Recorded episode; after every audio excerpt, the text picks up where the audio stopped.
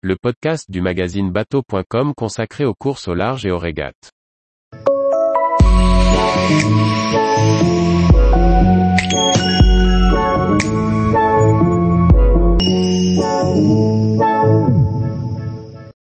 Sam Goodchild, les Ocean 50 sont plus à l'aise à l'envers qu'à l'endroit. Par Chloé Tortera. Sam Goodchild est l'un des performers du circuit Ocean 50. Après une saison basée sur la navigation en équipage, il sera au départ de la route du Rhum, sa première transat en solitaire sur le circuit des multicoques. À la veille de la route du Rhum, Sam Goodchild, l'un des grands animateurs du circuit Ocean 50 en 2022, répond à nos questions. Second du Pro Sailing Tour, vainqueur de la Dream Cup, tu es l'un des performers du circuit Ocean 50. Quelles sont tes ambitions sur la route du Rhum? L'envie c'est de gagner, c'est sûr, mais l'Atlantique n'est pas facile, encore plus en Ocean 50 avec des bateaux radicaux.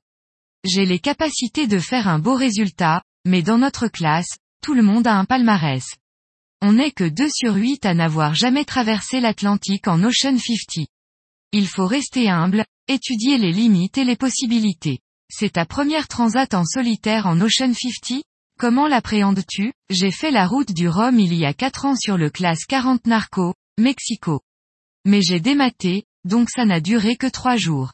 Je n'ai pas peur de traverser l'Atlantique, ni de passer deux semaines tout seul, mais d'être rapide, sur un bateau qui est plus à l'aise à l'envers qu'à l'endroit. Où mettre le curseur En monocoque, on peut aller à fond tout le temps. Au pire, on abîme la coque, on déchire les voiles. En Ocean 50, ce n'est pas le cas et c'est la même problématique pour tout le monde. Sur le Pro Sailing Tour on peut se le permettre, sur la Transat Jacques Vabre aussi, surtout qu'il n'y avait pas beaucoup de vent en 2021. Sur la route du Rhum, on se pose la question de ralentir dans des conditions fortes. Ce n'est pas le même effort tout le temps. Depuis la fin du Pro Sailing Tour, comment as-tu préparé ton bateau au solitaire? La Dream Cup a aidé un peu, mais c'était à peine une semaine après le Pro Sailing Tour. On n'a pas fait grand-chose. Au mois d'août, on a fait un chantier de vérification technique et passé le bateau en mode solitaire. Le cockpit est plus fermé, le siège de veille installé dans le cockpit pour se reposer sur le pont.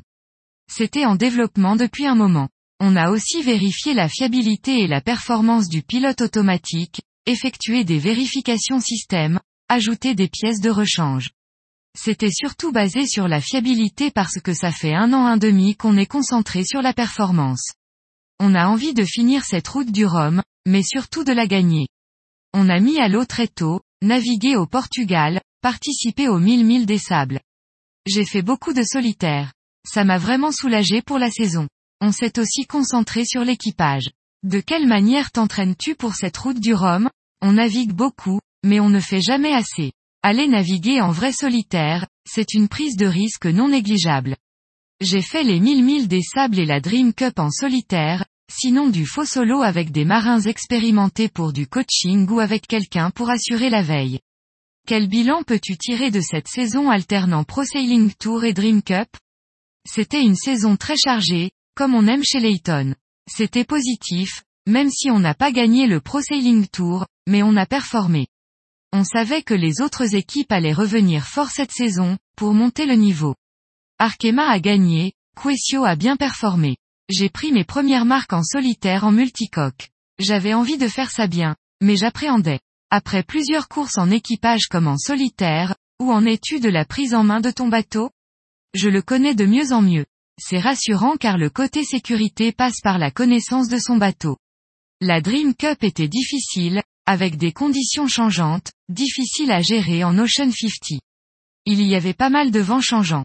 Gérer le bateau en solitaire dans du vent fort se fait de mieux en mieux. Je connais les limites et je sais de quoi il est capable. Les Ocean 50 sont principalement conçus pour l'équipage. Comment appréhendes-tu le passage au solitaire? J'appréhende un peu. Sur tous les bateaux qui prennent le départ de la route du Rhum, les Ocean 50 sont les plus dangereux. Même les copains de la classe ultime ont été étonnés de l'engagement. Le principal est de bien placer le curseur. Régate ou croisière, surtout si les conditions sont dures. Avant le départ, c'est toujours le plus compliqué. Une fois en mer, on se concentre sur l'objectif. On n'a plus le temps de s'inquiéter. Où se situent les différences entre une Dream Cup de 3 jours et une route du Rhum de 10 jours? Sur trois jours, on s'est tous mis dans le rouge. Sur une transat, c'est beaucoup plus compliqué. D'où l'histoire du curseur. Il faut se reposer et être en bon état pour faire les changements de voile quand il faut, prendre les bonnes décisions. Il faut pouvoir se dire quand ce n'est pas le moment d'être à fond, et attendre le lendemain pour attaquer. Ça n'a rien à voir par rapport à ce qu'on a déjà fait. Même sur la Jacques Vabre.